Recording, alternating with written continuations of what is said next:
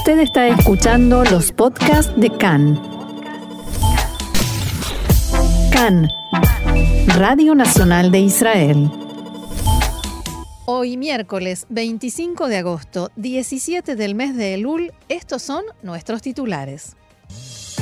El primer ministro Bennett llegó a Estados Unidos y mañana se reúne con el presidente Joe Biden. Tzal refuerza la presencia de tropas de cara a una nueva manifestación junto a la frontera con la Franja de Gaza. En la primera jornada de los Juegos Paralímpicos, el israelí Yad Shalabi ganó el oro en natación. A los 49 años falleció el legislador Said el-Hrumi del partido Ram.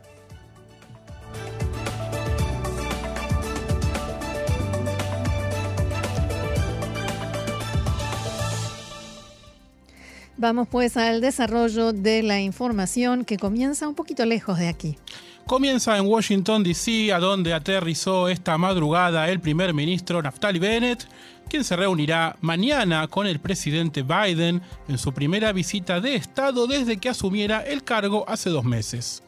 Antes de la reunión principal en la Casa Blanca, Bennett mantendrá encuentros durante el día de hoy con altos funcionarios de la administración norteamericana, entre ellos el secretario de Estado Anthony Blinken y el secretario de Defensa Lloyd Austin.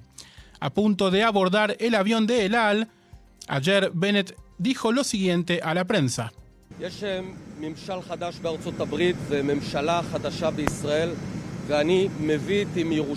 Hay una nueva administración en Estados Unidos y un nuevo gobierno en Israel, y yo traigo desde Jerusalén un nuevo espíritu de cooperación. Trataremos sobre varios frentes. En primer lugar, el frente iraní, y especialmente el avance registrado en los últimos dos o tres años en el programa nuclear iraní. La orden del día incluirá también la preservación de la ventaja militar cualitativa de Israel en la región, estrategias para combatir la pandemia del coronavirus y asuntos económicos. A principios de esta semana, Bennett le dijo al gabinete que le expresará a Biden, abro comillas, que es momento de detener a los iraníes y no de volver a entrar en un acuerdo nuclear que ya ha expirado y que no es relevante incluso para aquellos que pensaron que alguna vez fue relevante. Ayer Bennett repitió esta postura en una videoconferencia con congresistas estadounidenses. Antes de iniciar la gira, el primer ministro concedió una entrevista a The New York Times, que fue publicada hoy, en la que aseguró que no anexaría territorios de la margen occidental ni permitiría la creación de un Estado palestino, ya que la heterogénea composición de la coalición de gobierno impide movimientos diplomáticos bruscos en cualquier dirección. Cambiamos de tema. El ejército israelí se prepara para una nueva jornada de violencia en la frontera con la Franja de Gaza, reforzando la división Gaza del Comando Sur con fuerzas adicionales tanto un batallón de infantería como francotiradores y el refuerzo del sistema de defensa aérea ante la posibilidad de que se reanude el lanzamiento de cohetes. Sobre toda esta situación y el panorama que se presenta, dialogó en la mañana de hoy con Khan el general de brigada en la reserva Eitan Dangot.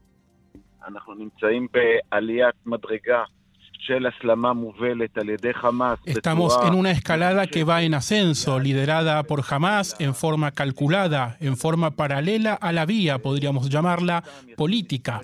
En esto Hamas tuvo algunos logros recientemente. Israel ha dado facilidades, hay progresos, también llegaron a un acuerdo para la transferencia del dinero de Qatar. Pero de todas maneras, Hamas decidió seguir presionando a los distintos factores en la región, principalmente a Israel toma la iniciativa, genera varios actos terroristas, comenzando por el disparo del cohete que no fue respondido. Para el general de brigada Dangot, Tzal está tomando las medidas correctas y necesarias, pero eso no es suficiente.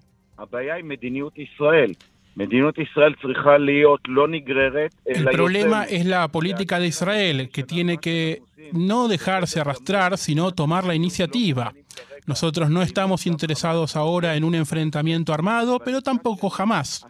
Tiene algo que perder, pero no podemos ni por un instante permanecer indiferentes o no reaccionar a cada acción de jamás. y por ello la combinación de las herramientas con que cuenta Israel a nivel militar junto con el aspecto político debe ser más ofensivo, con mayor iniciativa, con más acción en momentos en que la otra parte no está preparada y se vea sorprendida. No olvidemos, estamos frente a un grupo terrorista asesino que no escatima esfuerzos ni tiene reparos para conseguir sus objetivos. Por otra parte, el diario libanés Al-Ahbar informó esta mañana que las organizaciones terroristas de la Franja de Gaza están discutiendo la posibilidad de llevar a cabo manifestaciones también en la frontera con Egipto tras la decisión del gobierno de El Cairo de cerrar el paso de Rafah. De acuerdo con este informe, también evalúan la posibilidad de retirar efectivos de la Fuerza de Seguridad Interior de Hamas de la frontera, reanudar el contrabando en la zona y organizar protestas en el paso fronterizo. Fuentes palestinas dijeron al periódico que Egipto exigió a Hamas que cese el lanzamiento de globos incendiarios y las manifestaciones junto a la frontera con Israel, pero la organización informó a las autoridades en el Cairo que no cambiará sus planes y advirtió que el cruce de Rafah debe abrirse con urgencia. Las organizaciones terroristas en Gaza dijeron que detener el lanzamiento de globos incendiarios depende de que Israel se retrotraiga de sus pasos de escalada, dicho esto entre comillas, contra Gaza y permita la entrada del dinero de Qatar con urgencia. Por otro lado, el periódico Ashar Kalausat muestra una imagen contradictoria e informa hoy que las organizaciones en Gaza decidieron reducir las tensiones con Israel y evitar fricciones con los soldados de Tzal en la frontera, así como dejar de lanzar globos incendiarios. Según este informe, la decisión se habría tomado para no interferir los esfuerzos egipcios por lograr la calma en Gaza. Medios de comunicación palestinos informaron esta mañana que falleció uno de los hombres que resultó herido en los disturbios del sábado junto a la valla de seguridad.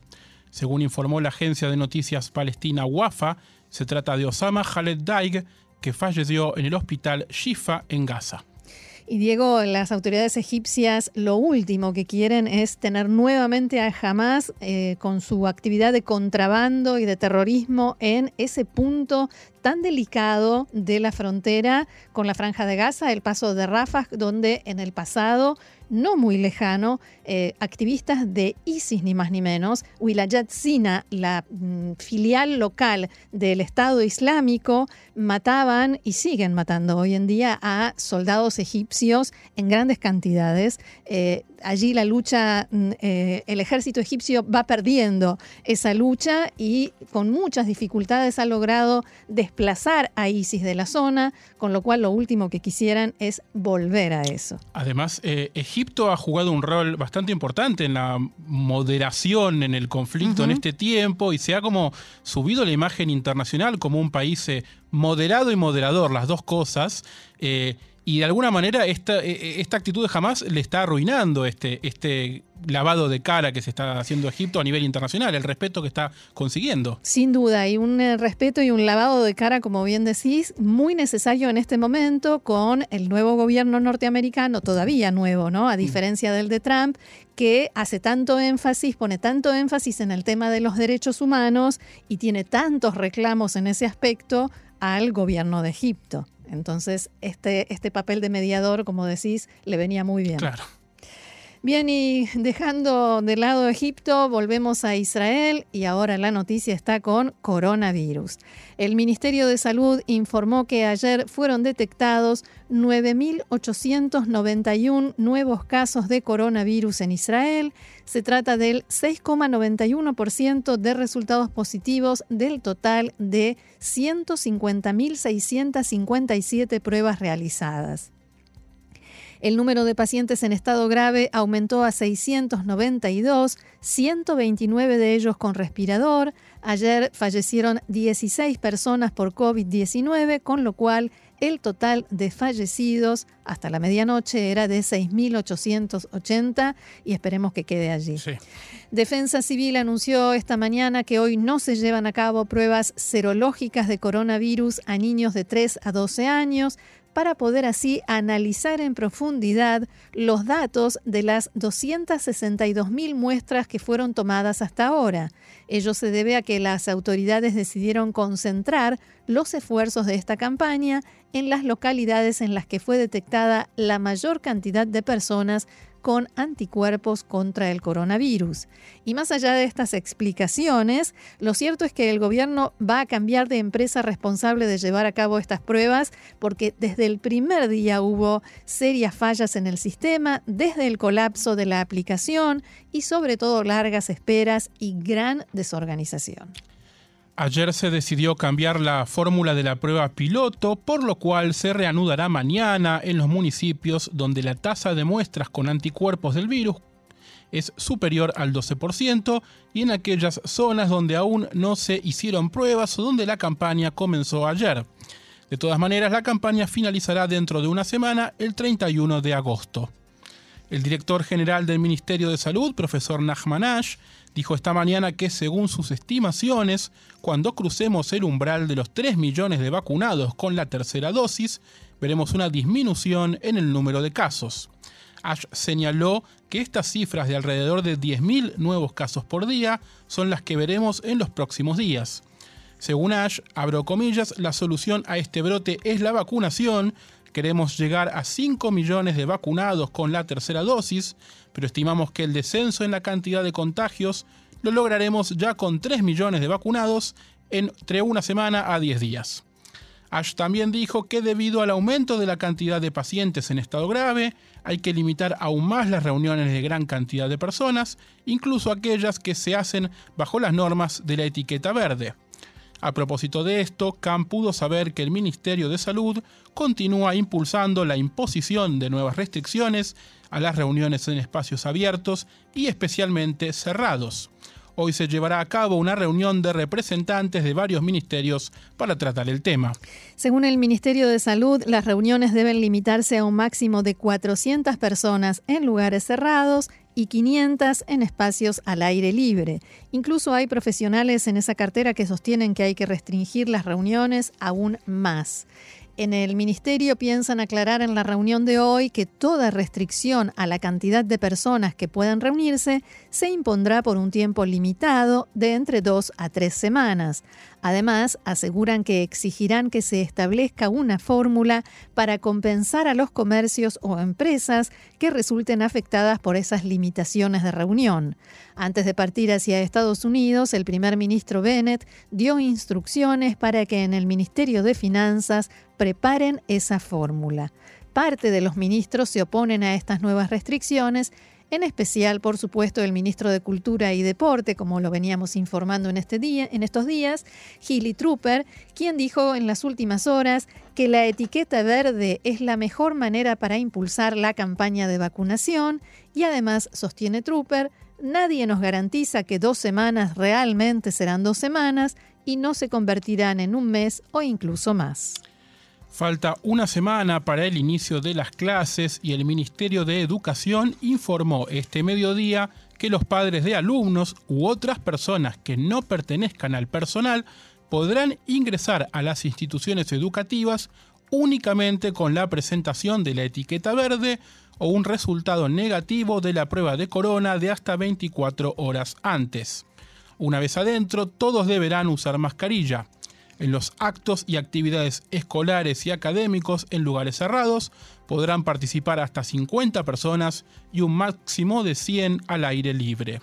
Y por otra parte, el líder de la comunidad ultraortodoxa lituana, Rabino Kanievski, ordenó a, a, los directores de las instituciones educativas de esa corriente que todo docente que no se haya vacunado contra el corona no se presente a trabajar. El rabino destacó que es obligación de todos los docentes vacunarse. Kanievski hizo estas declaraciones en el marco de una reunión que mantuvo con el coordinador nacional de la lucha contra el coronavirus, profesor Salman Zarka, debido al aumento en los contagios en la población en general. Los hospitales públicos trabajan desde hoy con la misma fórmula que los sábados, o sea, en forma reducida. Los directores de los siete hospitales públicos de Israel escribieron una carta al ministro de Salud, Nitzan Orovitz, y al director de Maguen David Adom, Eli en la que anuncian que, debido a la falta de presupuesto y al incumplimiento del acuerdo que se había firmado con ellos, las instituciones médicas no pueden funcionar con normalidad y darán únicamente atención de emergencia y destinada a salvar vidas. En la carta los directores de los hospitales exigieron que las autoridades dialoguen con ellos con urgencia. El director del Ministerio de Salud, profesor Ash, expresó esta mañana su esperanza de que durante el día de hoy sean transferidos 300 millones de shekels a los hospitales y que levanten las medidas. En declaraciones a Cannes, Ash dijo que comprende la grave situación que están viviendo esos hospitales y que está trabajando junto al Ministerio de Finanzas para encontrar una solución rápida a la crisis. Por su parte, el director del hospital Sharei Tzedek, profesor Ofer Marín, dijo que es inconcebible que el gobierno no cumpla con el acuerdo que firmó y no haya transferido ni un solo shekel a los hospitales públicos.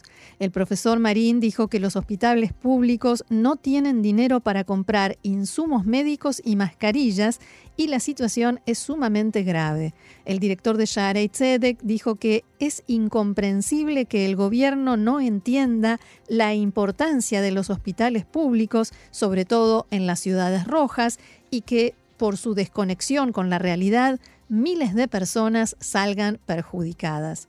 Y realmente fue desgarrador, Diego, en estos días escuchar los testimonios de los directores de estos hospitales eh, diciendo, ya está, los proveedores no nos fían más, no podemos comprar insumos, no podemos ni siquiera comprar mascarillas para protegernos nosotros, no podemos trabajar así. Ahora, es importante saber, sí, perdón. Sí, no, un país que no es pobre, estamos hablando de, si bien eh, Israel tiene problemas económicos por la falta de presupuesto y todos los problemas que tiene el mundo entero por cómo se nos dio vuelta todo. Debido a la pandemia no hablamos de un, de un país al que le deberían faltar insumos en los hospitales. Sin duda.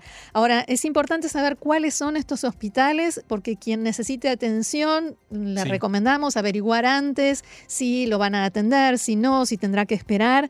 Son Sharei Tzedek, los hospitales de Adasa, Maineya Yeshua en Bnei Brak, el Hospital Laniado y los hospitales británico, francés y Sagrada Familia en Nazaret. ¿Ok? Son siete hospitales en total. El parlamentario del partido árabe RAM, Said al-Hrumi, falleció esta madrugada por un ataque cardíaco a los 49 años. Al-Hrumi fue llevado de urgencia durante la noche al hospital Soroka en Beersheba, donde solo pudieron certificar su fallecimiento. El titular del partido RAM, Mansur Abbas, dijo que al-Hrumi era un político joven, inteligente y enérgico.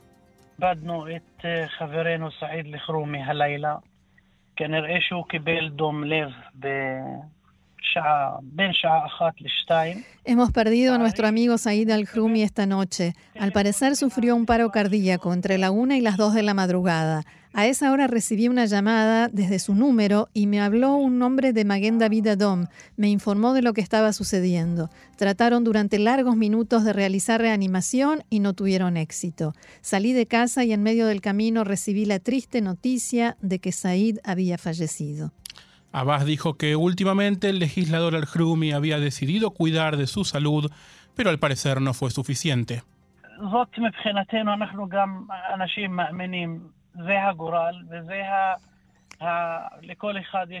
Para nosotros, que también somos personas creyentes, es el destino. Cada uno lamentablemente tiene el momento en que nos deja. Al parecer el ataque cardíaco fue tan fuerte que no le dio posibilidad de permanecer unos segundos, unos minutos más con vida.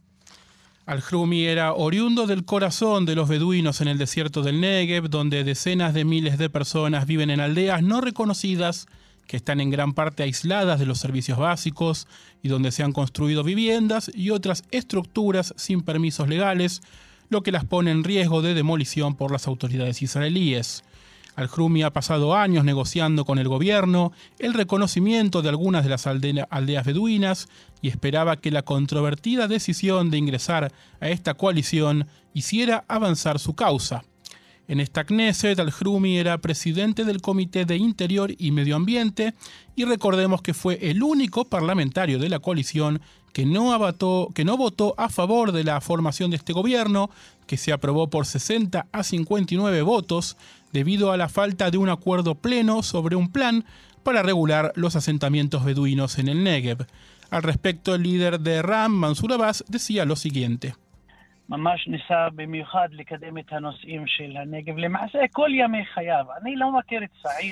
En verdad intentaba impulsar especialmente los temas relacionados con el Negev toda su vida. Nunca he visto a Said tratando de impulsar un tema de su interés personal, progresar en la vida. Todo el tiempo se ocupaba del Negev. Fue maestro, fue jefe del Consejo Regional, jefe del Consejo Superior de los Árabes del Negev y también parlamentario y titular de la Comisión de Interior y Medio Ambiente.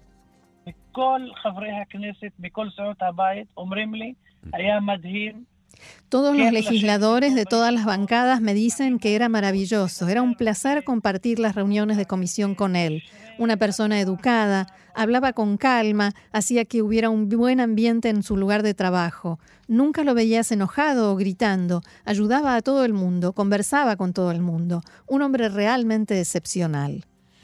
El lugar de Said al-Hrumi en la Knesset será ocupado ahora por Iman Hatib Yassin, una feminista declarada y la primera parlamentaria israelí que usa hijab.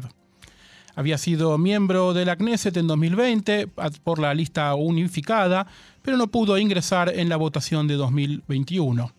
El presidente de Israel, Itzhak Herzog, expresó hoy su pesar por el fallecimiento a una edad tan temprana de su amigo al-Hrumi, parlamentario y hombre del Negev. Abro comillas, en todos los roles que ejerció, Said era una persona afable e inteligente que representaba con lealtad a la sociedad beduina del Negev. Y hay que decir, Diego, que desde todas las posiciones del arco político israelí se hicieron escuchar mensajes de, de dolor, de condolencias, de tristeza por este fallecimiento, que por supuesto las hemos resumido en el mensaje del presidente de la Nación porque era demasiado extenso. Así es. Seguimos adelante, hay más información. Argelia anunció anoche el congelamiento de sus relaciones diplomáticas con su vecino Marruecos por acciones hostiles de su parte. El canciller argelino Ramtane Lamamra anunció la medida en una conferencia de prensa y alegó que durante su reciente visita a Marruecos, el canciller israelí Yair Lapid hizo declaraciones contra Argelia. La Mambra aseguró que fue un mensaje agresivo desde el territorio de un país árabe contra otro país árabe y afirmó que fue el ministro de Relaciones Exteriores de Marruecos quien incitó a Israel contra Argelia y que en realidad él estaba detrás de las declaraciones de Lapid. Las relaciones entre Marruecos y Argelia han sido complejas durante décadas e incluso ahora Israel está lejos de ser la principal fuente de tensión entre ellos.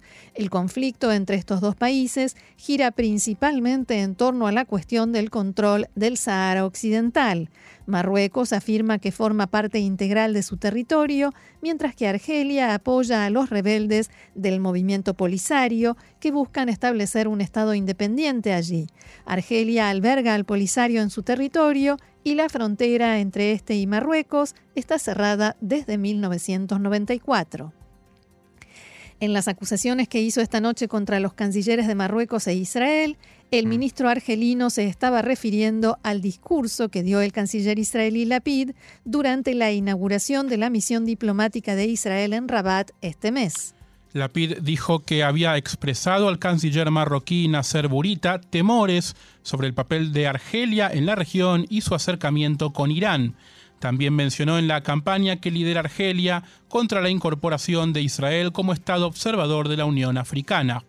Poco después de la visita a Marruecos, el Ministerio de Relaciones Exteriores de Argelia condenó duramente a la PID y acusó al canciller marroquí Burita de intentar, abro comillas, arrastrar a su nuevo aliado en Medio Oriente, es decir, Israel, a una peligrosa aventura contra Argelia. Ya entonces el gobierno de Argelia afirmó que Burita estaba detrás de las declaraciones de la PID. Volviendo al anuncio de anoche del gobierno de Argelia, el ministro de Relaciones Exteriores de ese país hizo hincapié en las declaraciones de la PID y criticó duramente a Marruecos por permitirlas. Abro comillas, esto es una violación del acuerdo de fraternidad y buena vecindad entre nuestros países. El ministro argelino Lamamra anunció que la ruptura de relaciones ya entró en vigor hoy, pero señaló que los consulados de los países, ambos miembros de la Liga Árabe, permanecerán abiertos. Abro comillas, el reino de Marruecos nunca ha detenido sus acciones hostiles contra Argelia, dijo anoche el canciller Lamamra, y acusó a Marruecos de espiar a políticos y ciudadanos argelinos con el software Pegasus de la compañía israelí NSO. Continuamos aquí en Cannes y vamos a actual, actualizar información porque hay un incendio y al parecer de grandes proporciones en Jerusalén, en la zona del Moshav Givat Yarim. Hay 10 equipos de bomberos trabajando en el lugar con el apoyo de 6 aviones hidrantes y todavía no logran controlar el fuego. Por el momento no hay evacuación de pobladores de la zona.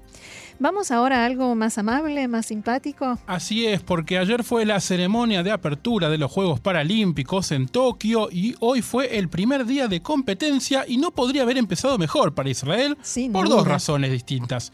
La primera es el nadador Iyad Shalabi, quien ganó el oro en los 100 metros espalda con un tiempo de 2 minutos 28 segundos. Shalabi, de 34 años, es oriundo de Shefa Amr y nació sordo-mudo y quedó en silla de ruedas luego de un accidente a sus 13 años. Es el primer árabe israelí en ganar una medalla olímpica, lo cual me parece extraordinario. Impresionante. Su entrenador Jakob Vinenson celebró con lágrimas la gran victoria y dijo, estoy muy emocionado y feliz de que haya ganado la medalla de oro. Esta es su cuarta Olimpiada, siempre terminaba en cuarto lugar, pero siguió adelante. y Ad logró demostrar que quien no deja de golpear la puerta al final consigue que se la abran. El presidente de Israel, Herzog, lo llamó por teléfono, ya lo felicitó y miembros de todo el arco político también saludaron al campeón Shalabi en las redes sociales, entre ellos el ministro de Cultura y Deportes, Gilly Trooper, quien dijo Iad es un hombre inspirador cuya vida está llena de triunfos y hoy logró otro brillante. Iad no se asustó por las altas expectativas y nos llenó de orgullo. En eh, la primera israelí que compitió hoy en esta jornada inaugural fue la nadadora Yulia Gordichuk, quien no logró pasar a la final de 400 metros estilo libre, pero sí tenemos otra buena noticia, que es que el equipo femenino de Ball debutó hoy ante Australia y ganó nada más y nada menos que por 11 a 1. Wow. Contundente resultado. Diego, nosotros sabemos que es el Gold porque aquí en Israel se juega, sí. pero contalo, por favor, explícalo para la audiencia. Bueno, es, es muy interesante porque es el único deporte exclusivamente paralímpico y que fue creado especialmente. El resto de los deportes paralímpicos, o si bien la, natación, digamos, no tiene eh, una variante, la gente nada y ya está, es el mismo deporte, eh, eh, hay otros como el rugby o, el básquet de silla de ruedas, donde hay algunas reglas distintas, pero el goalball fue diseñado para, para los, Juegos los Juegos Paralímpicos y se basa en el sentido auditivo para detectar la trayectoria de la pelota, la cual lleva en su interior cascabeles que suenan al movimiento del balón.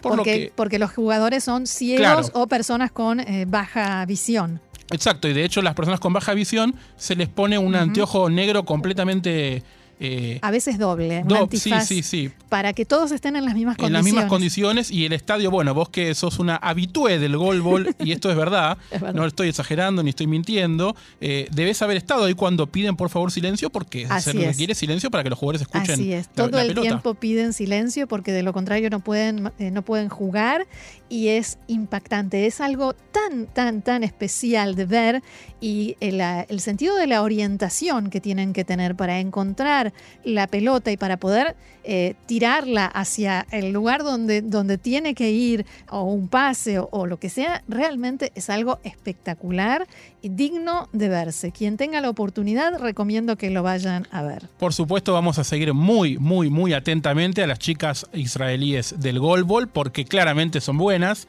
Eh, y si no, las íbamos a seguir igual, eh. no, no, no nos subimos al carro de la victoria. No, y además vamos a seguir al equipo paralímpico israelí que tiene 33 atletas. Es un equipo con más mujeres que hombres, lo cual también nos, eh, nos llena de orgullo. Vamos a ir informando cada día.